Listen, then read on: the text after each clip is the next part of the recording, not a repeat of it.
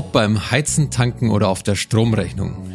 Die steigenden Energiepreise sind überall spürbar. Und dann kommen auch noch die Klimavorgaben der Bundesregierung dazu. Kein Wunder, dass viele HauseigentümerInnen über energetische Sanierungen nachdenken. Diese sparen nicht nur Kosten, sondern entlasten die Umwelt. Darüber reden wir mit Basti und leider nicht mit Caro, denn sie ist krank. Basti erklärt, welche Maßnahmen sie in ihrem Haus durchgeführt haben und welche nicht. Kleiner Spoiler vorab. Etwas genauer gehen wir auf die Dachsanierung, die Fenster und die Heizung ein. Zum Thema Heizungstausch gibt euch Heimatexperte Luca Tipps, welche Förderungen ihr dabei einstreichen könnt. Los geht's wie immer in Cottbus.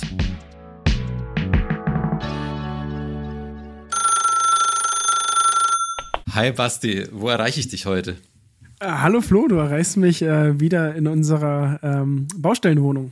Du bist aber heute allein? Ja, tatsächlich ähm, bin ich leider alleine, weil Caroline krank ist, äh, sich auch um den Kleinen kümmern muss und ähm, dadurch äh, haben wir heute das Vergnügen, zusammen den Podcast zu machen, ähm, was mich auch sehr, sehr nervös macht tatsächlich, weil äh, ich jetzt nicht ähm, ja, die rettenden Augen von Caro mir gegenüber habe und äh, ich die unangenehmen Fragen eventuell nicht weiterschieben kann. Ja, vor allem bin ich auch mal auf die äh, HörerInnenzahlen gespannt, ob die dann jetzt in den Keller gehen, weil das sympathische Element fehlt natürlich in diesem Podcast. Naja, gut, aber das bist du ja tatsächlich, Flo. Also ah. für mich bist du das äh, absolut sympathischste Element hier in diesem Podcast. ja, ja, leider siehst du mich heute auch nur über Video und du siehst jetzt, wie, wie rot ich auch werde. Ja, absolut, absolut. Ja, es ist heute auch das erste Mal, dass wir uns nur über Remote oder, oder über Videos sehen, ähm, weil eben klar wegen der Krankheit haben wir uns dann auch entschieden, das Ganze über Remote aufzunehmen. Also ich bin heute auch voll und ganz darauf angewiesen, was mir Basti erzählt. Ich weiß nicht, wie es vor Ort aussieht auf der Baustelle. Steht euer Haus noch?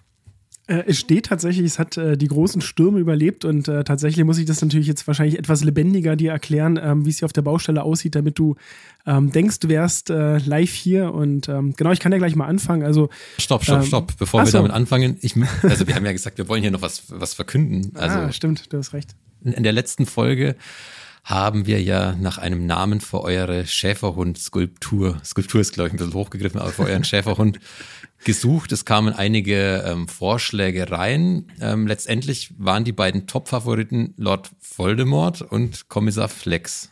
Das ist korrekt, genau. Ja, Basti, du darfst verkünden, wer es geworden ist. Ja. Die Jury hat also, getagt. Äh, sehr schön, sehr schön. Ich würde gerne einen Trommelwirbel äh, starten, aber ich mache es einfach kurz und knapp. Und es ja, vielleicht kann, kann unser Audio-Producer hm? Konzi dann irgendwie einen Effekt einspielen. Das wäre ganz toll. Auf jeden Fall ist es Kommissar Flex geworden. Das freut mich außerordentlich, weil diese ähm, grandiose Idee von äh, ja, einem sehr, sehr guten Freund kam. Äh, an der Stelle liebe Grüße nach Silo. Kommissar Flex, wunderbar. Mal schauen, ob er auch ermittelt demnächst. Mal schauen. Also äh, ich hoffe nicht, dass er Baumängel ermitteln muss irgendwann. Apropos Baumängel, ähm, kommen wir doch zum Baustellen-Update. Erklären wir doch mal, wie sieht es aktuell aus? Du wolltest ja vorhin schon anfangen. Genau, also wie gesagt, die großen äh, Stürme haben wir äh, Gott sei Dank größtenteils überlebt. Leider ist eine Tanne ähm, ja, draufgegangen, die mussten wir fällen lassen, bevor sie aufs Nebengebäude fällt. Aber das ist ja gar nicht die Frage, sondern ähm, wie sieht es im Haus aus? Ähm, dort ist es aktuell so, dass jetzt die Leitungen weitergelegt werden für die Heizung und ähm, für die Wasserversorgung. Da ist gerade die Baufirma dran. Das soll diese Woche abgeschlossen werden, sodass dann in der kommenden Woche auch ähm, die Dämmung auf dem Boden installiert werden kann, wo dann die Fußbodenheizung drauf installiert wird. Und ansonsten sind die Bauarbeiter ganz fleißig beim Spachteln der Wände. Also das heißt, das Haus wird gerade von oben bis unten ähm, weiß gespachtelt, ähm, weil wir uns ja gegen Tapete entschieden haben, sondern für Glattputz. Und genau das wird aktuell gemacht. Und das ist natürlich eine Arbeit, ähm, wenn man jeden Abend oder jeden Nachmittag auf die Baustelle kommt, ist eine sehr, sehr staubige Angelegenheit. Ich weiß nicht, ob du das schon mal erlebt hast, aber mh, hm, auf jeden Fall die Böden sind alle weiß bedeckt mit Staub. Mhm, klingt nach einer ziemlichen Drecksarbeit. Das ist es, glaube ich, ja. Auf eurem Insta-Kanal ähm, zuhause.mit Herz äh, habe ich gelesen, dass, dass ihr ein bisschen über diese acht Wochen, von denen wir mal gesprochen haben, ähm, diskutiert habt. Steht denn der Plan noch? Ich glaube, ich frage es alle zwei Wochen, aber ist, glaube ich, eine berechtigte Frage. Also dieser Acht-Wochen-Plan ist schon mal ähm, definitiv nicht mehr erreichbar.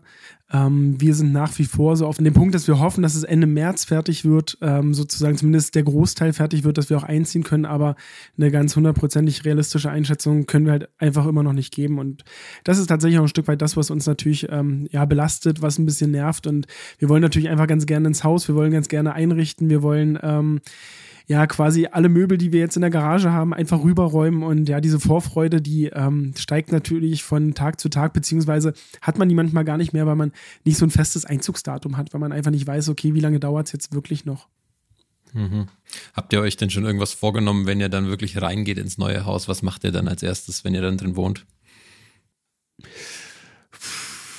Gute Frage, aber ich glaube, ich werde es zu schätzen lernen, mich mal auf eine vernünftige Couch zu setzen. Also ähm, wir haben ja dann eine normale Couch drüben im Haus und ähm, wir haben ja jetzt hier keinen Fernseher beispielsweise und ich glaube, das werde ich schon genießen, mich einfach mal abends auf die Couch zu setzen. Ähm, diese kleine, kleine, kleiner Spoiler, die lässt sie nämlich ausfahren. Also die lässt ihre, also da kann man halt die, die Sitzfläche verbreitern und da freue ich mich schon, da, da mich mal raufzulegen ähm, und äh, Fernsehen zu gucken. Mal wie ein normaler Mensch. Ein normaler Mensch, okay. Wie eine normale Couch Potato. Wie immer der Hinweis an dieser Stelle ähm, verfolgt auf dem Insta-Kanal von Caro und Basti, wie es auch in den nächsten Wochen weitergeht. Die acht Wochen Frist ist ja schon mal gerissen, wie wir gerade erfahren haben. Aber die Baustellenfortschritte könnt ihr da immer live quasi mitverfolgen.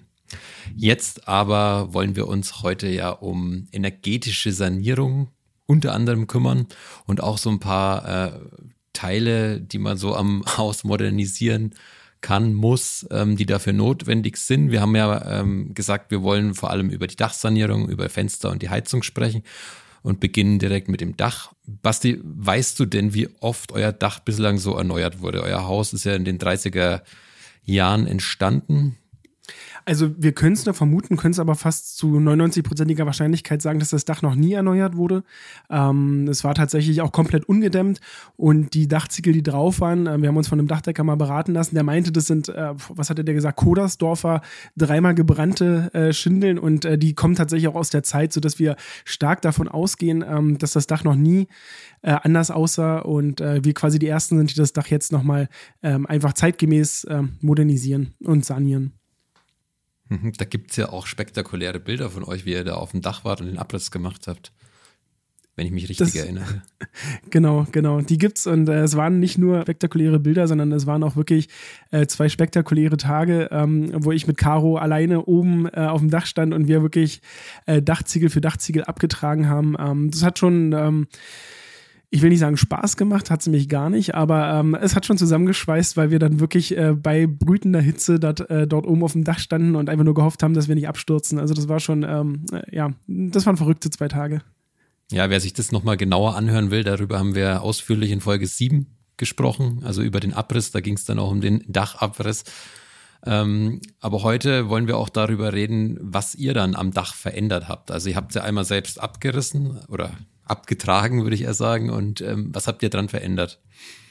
Genau, also im Prinzip haben wir ähm, die Dachkonstruktion ähm, so belassen. Das heißt also, die Balken oder der Dachstuhl an sich ist, ist so geblieben. Ähm, das ist aber auch das Einzige, ähm, was wir dann gemacht haben. Wir haben den kompletten Dachstuhl natürlich oder das Dach natürlich gedämmt, ähm, weil ich zwar kein Energieexperte bin, aber ich glaube fast zu sagen, dass das ähm, das höchste Einsparpotenzial hatte bei diesem Haus, weil ähm, ja, die Dachfläche gar nicht gedämmt war. Das heißt also, man hatte einen kleinen, äh, nicht belebten Spitzboden bisher. Die Geschossdecke war auch nicht gedämmt und dadurch ist die ganze Energie halt quasi durch den Spitzboden nach außen entwichen. Wie habt ihr es gedämmt? Kannst du dazu was sagen? Ja, also wir haben. Ähm, Jetzt muss ich kurz überlegen, die haargenau technische Umsetzung kann ich vielleicht nicht so wiedergeben. Der ein oder andere Fachmann schlägt vielleicht die ähm, Handy beim Kopf zusammen. Aber was wir gemacht haben, wir haben quasi unter die Dachziegel sogenannte Steikoplatten installiert. Das ist so eine ja, Holzfaserdämmung ähm, hat einen ganz guten energetischen äh, Ausweis. Und was mir besonders wichtig ist, das ist ein Produkt, was auf äh, Holz basiert, das heißt also auch auf nachwachsenden Rohstoffen. Und äh, diese Platten geben auf der einen Seite eine gewisse Regenfestigkeit, also äh, wenn zum Beispiel auch mal Flugschnee kommt und unter die Dachziegel geht, dann ähm, könnte es passieren, dass das quasi ja, nass wird, ähm, das passiert bei diesen, bei diesen Platten nicht, also da wird auch das Wasser abgewiesen.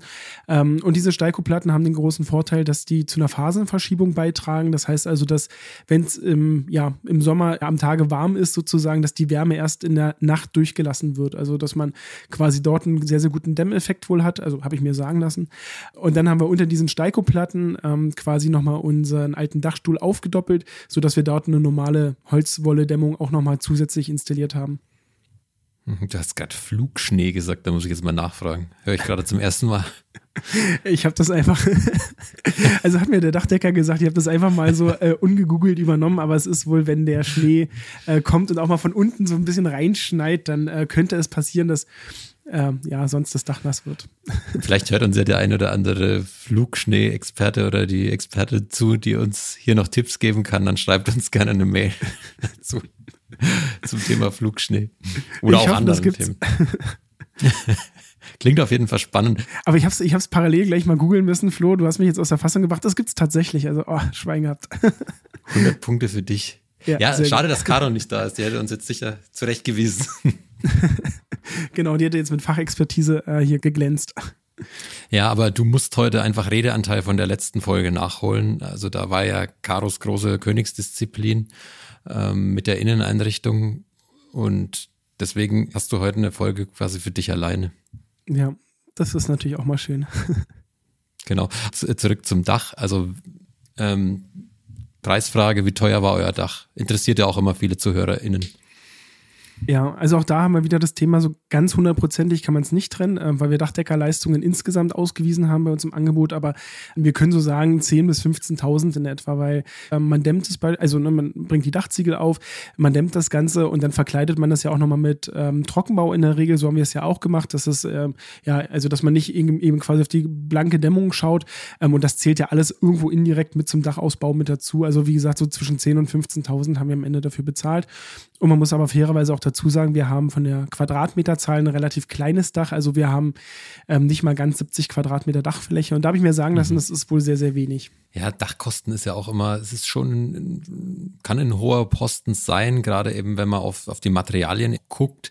Äh, ist jetzt auch schwierig, hier das in einer Podcast-Folge alles zu erklären. Deswegen haben wir euch einen Artikel auch in die Shownotes gepackt, wo es wirklich um Dachsanierungskosten geht, wo wir die Materialien mal ein bisschen aufgeschlüsselt haben. Also das findet ihr alles in den Shownotes. Ihr habt ja bei euch am Haus eine Besonderheit, dass ihr eigentlich zwei Gebäude habt. Einmal habt ihr ein Flachdach und einmal habt ihr ein Satteldach. Das ist richtig, genau. Was muss man da beachten? Muss man da irgendwas Besonderes tun? Also man muss natürlich beide ähm, Dacharten anders dämmen, das ist klar. Ähm, zum Beispiel unser Flachdach wurde mit einer sogenannten Gefälledämmung gedämmt. Das heißt also, man hat dort dicke Styrodurplatten draufgelegt, ähm, die eben für die Wärmedämmung sorgen. Und die sind aber so gelegt, dass es ein quasi ein natürliches Gefälle bildet, damit das Wasser, was quasi von unserem Steildach kommt ähm, und auf das Flachdach draufläuft, damit das dann eben auch vom Flachdach runterlaufen kann. Das muss ja irgendwo abfließen. Und dadurch hat man eben diese sogenannte Gefälledämmung. Habe ich vorher noch nie gehört, aber äh, ja, das ist wohl äh, der aktuelle Stand der Technik, wie man sowas eben macht, so ein Flachdach. Und ähm, da weiß ich gar nicht, wie dick die Dämmung ist. Ähm, ich habe sie nur gesehen und es sah sehr, sehr dick aus. Also mhm. ähm, und unter, äh, unten drunter unter der Gefälledämmung haben wir halt quasi nochmal auch normale Holzwolle. Ähm, ja, das sind so zwei oder die zwei Dämmelemente, die wir beim Flachdach haben. Mhm vielleicht eine etwas dumme Frage, aber angenommen in Cottbus schneit es extrem viel, könnte es ja passieren, dass der Schnee dann komplett aufs Flachdach rutscht. Musst du das, dann hochgehen aufs Dach und Schnee schippen? Das ist komplett richtig und äh, das ist dann die, äh, ja, äh, am Ende der logische Schritt, dass wenn das äh, oder wenn der Schnee zu viel werden würde, Flugschnee zählt übrigens nicht mit äh, dazu, weil der sehr, sehr fein ist. Äh, aber wenn richtiger Schnee kommt, dann äh, müsste man eventuell auch mal schieben.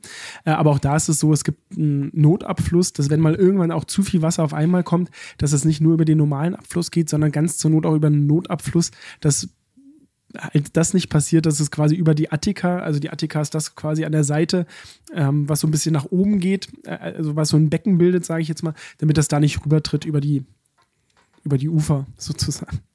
Mhm.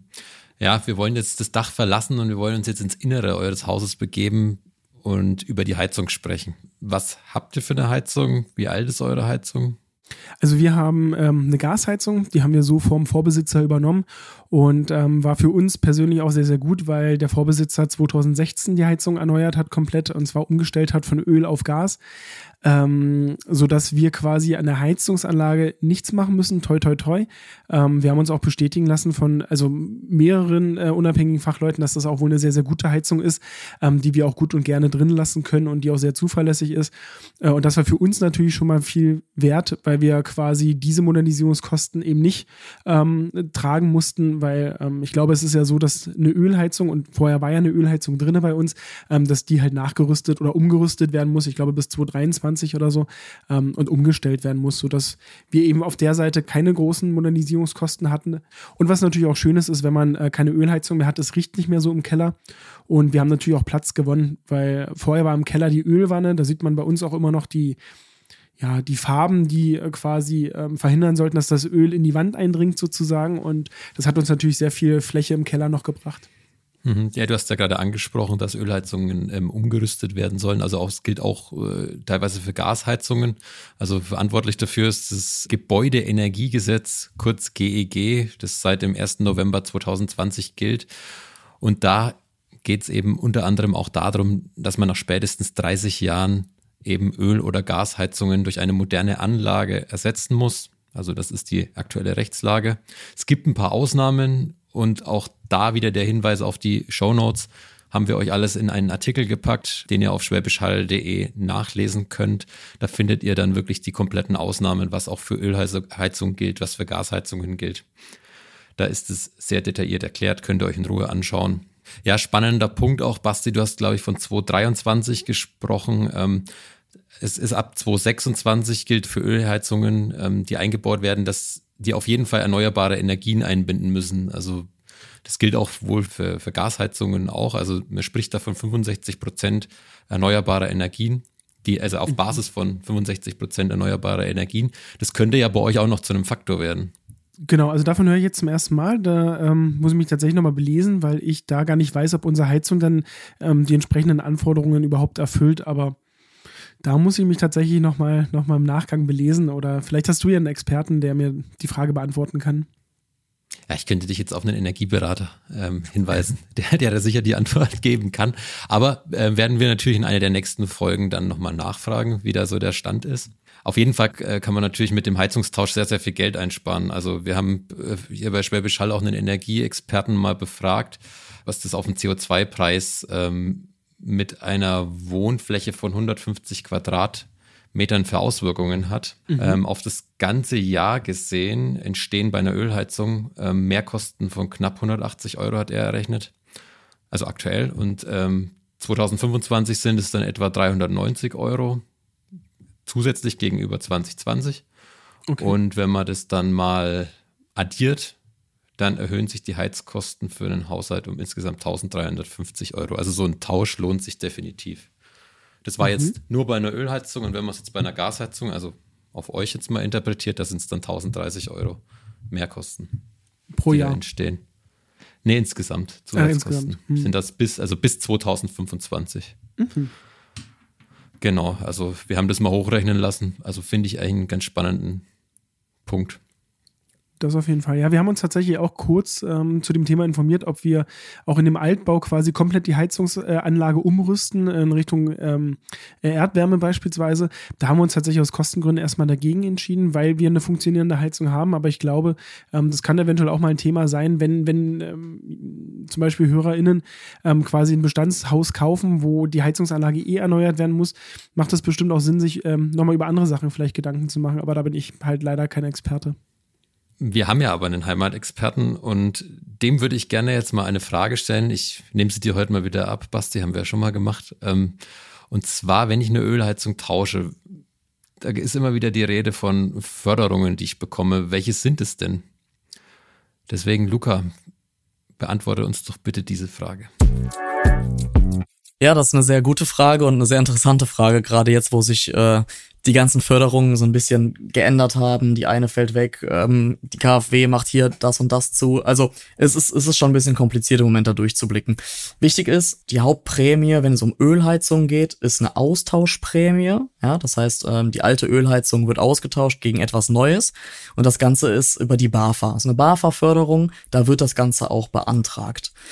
Wichtig hier, sich wirklich wieder Expertenwissen auch von einem Energieberater etc. mit reinzuholen, vielleicht auch vom äh, örtlichen Heizungsbauer, denn die BAFA-Förderung kann unter Umständen 45 Prozent ausmachen und dafür braucht man meines Wissens einen Kostenvoranschlag oder muss dementsprechend schon mal mit einem Experten im Gespräch gewesen sein. Ähm, da muss man mal ein paar Sachen beachten. Also das heißt, wird die ähm, alte Ölheizung jetzt zum Beispiel gegen eine ähm, Gas-Hybrid-Heizung ausgetauscht, dann sind es um die 40 Prozent Förderung. Wenn diese Hybridheizung aber äh, erneuerbare Energien aufweisen kann, dann sind es zum Beispiel diese 45. Also da muss man wirklich genauestens darauf achten, wie man was einbaut und was das Ganze natürlich dann auch am Ende des Tages kostet.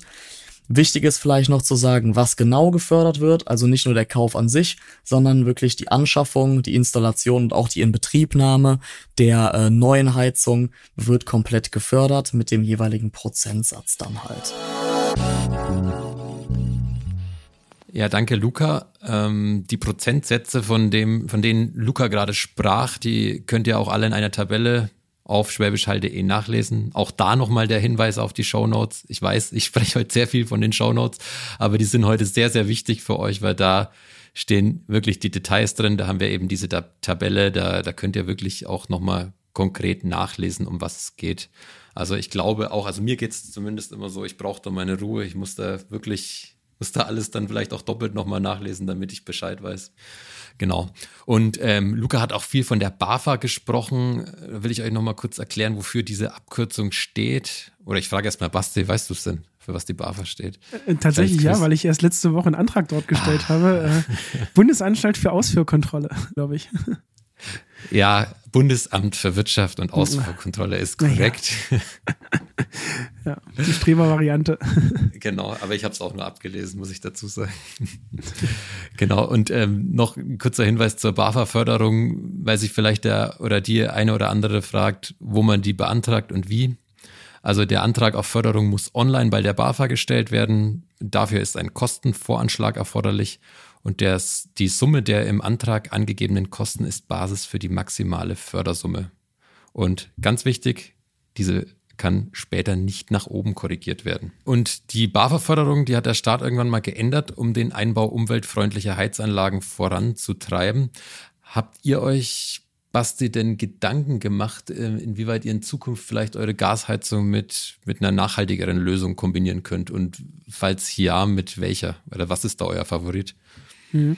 Also absolut, deswegen sagte ich ja, wenn ähm, die Heizung eventuell mal, ähm, was wir nicht hoffen in nächster Zeit zumindest, aber wenn die Heizung mal ähm, ähm, nicht mehr mitmachen sollte, ähm, dann kann ich mir ehrlich gesagt nicht vorstellen, dass wir eins zu eins eine neue Gasheizung installieren, sondern ähm, dann werden wir uns definitiv äh, andere Gedanken machen, welche andere Heizungsform man äh, oder Heizungsart man wählen kann. Aber da haben wir jetzt ehrlich gesagt noch keinen Favoriten. Ähm, ich weiß nur, wenn jetzt Freunde aktuell bauen, dann ist es ja in der Regel ähm, die Erdwärme, die genutzt wird. Ähm, ja, aber wie gesagt, das spielt hoffentlich in den nächsten Jahren für uns noch keine Rolle. Also dann irgendwann, wenn die Heizung äh, erneuert werden muss, dann denke ich, werden wir auch ähm, ja, freiwillig quasi ähm, auf, eine anderen, auf einen anderen Energieträger setzen. Ja, Möglichkeiten gibt es ja genug, um jetzt nur mal hier Solarthermie, Biomasse, Wärmepumpe, Hybridheizung zu nennen. Ja. Also da, da hat man ja wirklich ähm, sehr viele gute Möglichkeiten. Ich stelle es mir nur gerade schwer vor, bei euch auf euer Spitzdach äh, hier eine, eine Solaranlage aufzubauen oder auch auf euer Flachdach. Das sind ja jetzt nicht die geeignetsten na genau, auf Dächer. dem Flachdach, genau, auf dem Flachdach funktioniert es ähm, bei uns, glaube ich, tatsächlich auch nicht, weil eben diese Gefälledämmung da ist. Das heißt, man mhm. darf dort nichts ähm, Schweres aufbringen, sozusagen, was die Dämmung kaputt machen würde. Aber tatsächlich haben wir darüber nachgedacht, wir haben ja noch ein großes Nebengebäude ähm, mit einer riesigen Dachfläche. Das sind so knapp 100 Quadratmeter Wandfläche. Ist ja ein Garagenkomplex, wie ich schon mal erwähnt hatte. Und ähm, da hatten wir tatsächlich mal überlegt, ähm, ob wir dort Solarthermie installieren, beziehungsweise auch Photovoltaik Das haben wir aber jetzt ein bisschen in die Zukunft verschoben, weil wir da auch tatsächlich statisch schauen müssen, ob das Dach das aushält. Das ist aber noch nicht abgewählt. Also ich kann mir sehr, sehr gut vorstellen, ähm, dass wir die Art der Wärmegewinnung ähm, oder auch Stromgewinnung halt in Zukunft definitiv nutzen werden. Mhm. Ja, auch hier nochmal ein Hinweis. Also wenn ihr euch über Heizungssysteme Gedanken macht, also da schadet nie der Rat eines Energieberaters. Das hat uns ja Heimatexperte Luca auch in einer der vorigen Folgen schon mal verraten. Also Energieberater ist immer gut, also sollte man sich immer hinzuziehen. Ja, jetzt wie kriege ich jetzt den Übergang zum nächsten Punkt hin? Ja, Fenster. Machen wir eine ganz hart, reden wir über Fenster. ihr habt ja aktuell die Fenster auch getauscht, ihr habt euch für Sprossenfenster entschieden. Mich würde aber auch mal interessieren, was für Fenster hatte dieses Haus früher? Genau, also teils, teils. Wir haben uns nicht überall für Sprossenfenster entschieden, muss ich gleich mhm. berichtigen. Aber es liegt wahrscheinlich daran, dass du heute mal nicht äh, vor Ort bist ja, hier in Cottbus und äh, dein Erinnerungsvermögen vielleicht da äh, nicht zwei Wochen zurückreicht. aber nein, Quatsch. Ähm, also bei uns ist es tatsächlich so, wir wissen leider nicht, welche Fenster das Haus ganz ursprünglich mal hatte. Also höchstwahrscheinlich natürlich aufgrund des Baujahres Holzfenster. Ähm, als wir das Haus aber gekauft haben, waren die Fenster schon erneuert. Ähm, mit erneuert meine ich aber schon aus den 90er Jahren. Ähm, ich glaube, bei einem Fenster haben wir es im Rahmen gesehen, war glaube ich 97 oder sowas in dem Dreh. Ähm, man sagt ja auch, oder ich habe es mal gelesen, dass ähm, auch Kunststofffenster so alle 20, 25 Jahre erneuert werden sollen, sodass wir ja quasi gefühlt eh dran gewesen wären. Und ähm, ja, im Zuge der energetischen Sanierung ähm, haben wir uns sowieso entschieden, äh, auf andere Fenster zu setzen, nämlich auf äh, dreifach verglaste Fenster mit einem sehr, sehr guten UW-Wert. Ähm, also das ist so der, der, der Dämmwert. So genau kann ich es auch nicht beschreiben, aber auf jeden Fall haben wir da einen sehr guten Wohl genommen und ähm, haben unser Haus dementsprechend ja auch dahingehend energetisch saniert. Und ja, wie gesagt, wir haben im Altbau, das wäre jetzt spätestens Karos Part gewesen, im Altbau haben wir ganz bewusst, hätte sie gesagt, wahrscheinlich auf äh, Sprossenfenster gesetzt, um vielleicht diesen ja, Altbauscharme rauszukitzeln. Wir gehen auch stark davon aus, dass das Haus mal Sprossen hatte also Sprossenfenster hatte. Und im Neubau, der sich ja abgrenzt, ganz bewusst vom Altbau, da haben wir keine Sprossenfenster verbaut, sondern nur so eine, ja, doppelflügigen, ich weiß nicht, wie das heißt, also da könnte mich Caro jetzt retten, aber dass man halt quasi so zwei Elemente hat, die man so äh, äh aufmacht. Ja, Stühlfenster also, oder so, glaube ich. Also man, man, merkt jetzt an dieser Stelle, dass wir Caro dringend brauchen. Also man, Absolut, wir, ja. wir, sind heute sehr an der Oberfläche. Caro, komm bitte in zwei Wochen wieder. Welche Rolle hat denn der Sicherheitsaspekt bei den Fenstern gespielt oder auch bei den Türen generell? Habt ihr euch da Gedanken gemacht? Genau, Gedanken gemacht haben wir uns schon und ähm, haben das auch so mit beauftragt beim Tischler, der die Fenster angefertigt hat und auch die Tür, ähm, dass wir gerne quasi normale Sicherheitsstandards erfüllen möchten, ähm, eben zum eigenen Schutz. Und ja, er hat uns dann auch beraten und hat auch gesagt, welche Schutzklasse das hatte, soll wohl eine relativ gute sein, aber da habe ich mich tatsächlich auch, wie, wie, so oft, quasi einfach auf die Expertenmeinung verlassen und ähm, er meinte, das hat einen vernünftigen Einbruchschutz, ist jetzt nicht hochgesichert, ähm, ist kein Hochsicherheitstrakt, muss man leider auch dazu sagen, aber ähm, hat einen sehr, sehr guten Sicherheitswert und ähm, das hat mir dann genügt erstmal als Aussage. Aber da gibt es ja auch so verschiedene Klassen und ähm, da kann man sich sicherlich auch nochmal gezielt beraten lassen, auch bei Fachfirmen. Ähm, zum Thema Fenster habe ich bei der Vorbereitung zu dieser Folge mich auch ein bisschen eingelesen und es gibt so verschiedene Fragen, die man sich stellen sollte, woran man wohl erkennt, wann neue Fenster notwendig sind. Ich stelle sie mhm. dir jetzt einfach mal, Basti. Ihr habt jetzt zwar neue, aber du kannst ja mal so in dich gehen ähm, und mal nachdenken, auf alle Fragen mit Ja beantworten kannst. Ist am geschlossenen Fenster ein Luftzug zu spüren? Definitiv. Trinkt bei starkem Regen Wasser ein? Haben wir so nicht testen können, aber ich glaube nicht. Beschlagen die Scheiben bei Frost von innen? Kann ich auch nicht beantworten. Er hat wenig Frost bei euch in Cottbus. Wir hatten oder? wenig Frost in der Zeit, wo wir das Haus äh, mit den alten Fenstern hatten. Klemmen die Öffnungsgriffe? Ja. Ist störender Straßenlärm von außen zu hören? Ja, auch. Also du sprichst jetzt immer von den alten Fenstern. Ich spreche jetzt von okay, den alten Fenstern. Ich. Genau, es wäre schlimm, wenn das jetzt die neuen wären. Dann genau. wären wir wieder schon bei Kommissar Flex und der Baumangelpolizei sozusagen. ähm, nee, genau. Also ähm, so war es vorher. Also so war der Stand, wie wir das Haus übernommen haben. Und ähm, wir sind leider auch an einer vielbefahrenen Hauptstraße, ähm, sodass uns natürlich da auch das ähm, Thema Schallschutz sehr, sehr wichtig war. Und jetzt die Fenster, die eingebaut sind, wir haben es ja schon mal getestet, zum, oder wir hören es ja aktuell, ähm, da zieht wirklich gar nichts. Die gehen butterweich auf auf und äh, man hat auch den Geräuschpegel deutlich reduziert. Also man hört im Prinzip kaum was von draußen. Genau. Und Es heißt, wenn du mehrere dieser Fragen mit Ja beantworten kannst, dann solltest du über den Einbau neuer, ausreichend gedämmter Fenster nachdenken. Also ja, alles richtig alles gemacht. richtig gemacht. Ja. Danke für das gute Gefühl, ja. genau, jetzt möchte ich auch das imaginäre Fenster schließen und die Folge hiermit auch beenden. Also es war heute eine sehr, sehr informative Folge, hoffe ich, für alle. Also vollgepackt mit Infos, die ihr euch alle nochmal in den Show Notes auch genauer durchführen könnt und hier auch den Faktencheck bei uns überprüfen könnt, ob hier auch alles so gestimmt hat, was wir hier erzählt haben. Caro konnte uns heute nicht berichtigen. Nee, es war tatsächlich eine sehr, sehr technische Folge, ne? Also irgendwie hat das Herz und, die Seele gefehlt. Also das, das kann ich Caro gleich so weitergeben, wenn ich sie sehe, äh, dass sie doch eine riesen, eine riesen Lücke hier hinterlassen hat, die fast ja. nicht schließbar ist. Ja, also auch nochmal von uns gute Besserung. Caro, komm in zwei Wochen unbedingt wieder, weil dann wollen wir dann auch nicht mehr ganz so technisch werden, sondern auch aus dem Nähkästchen plaudern.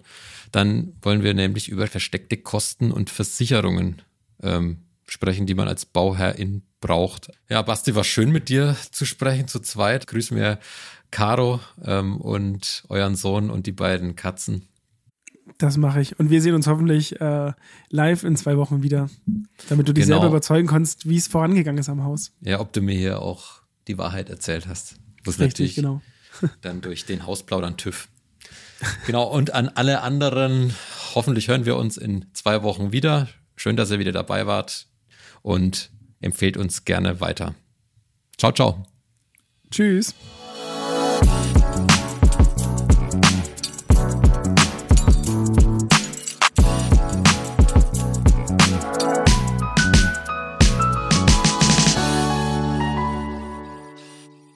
Dieser Podcast wird produziert von Podstars bei OMR.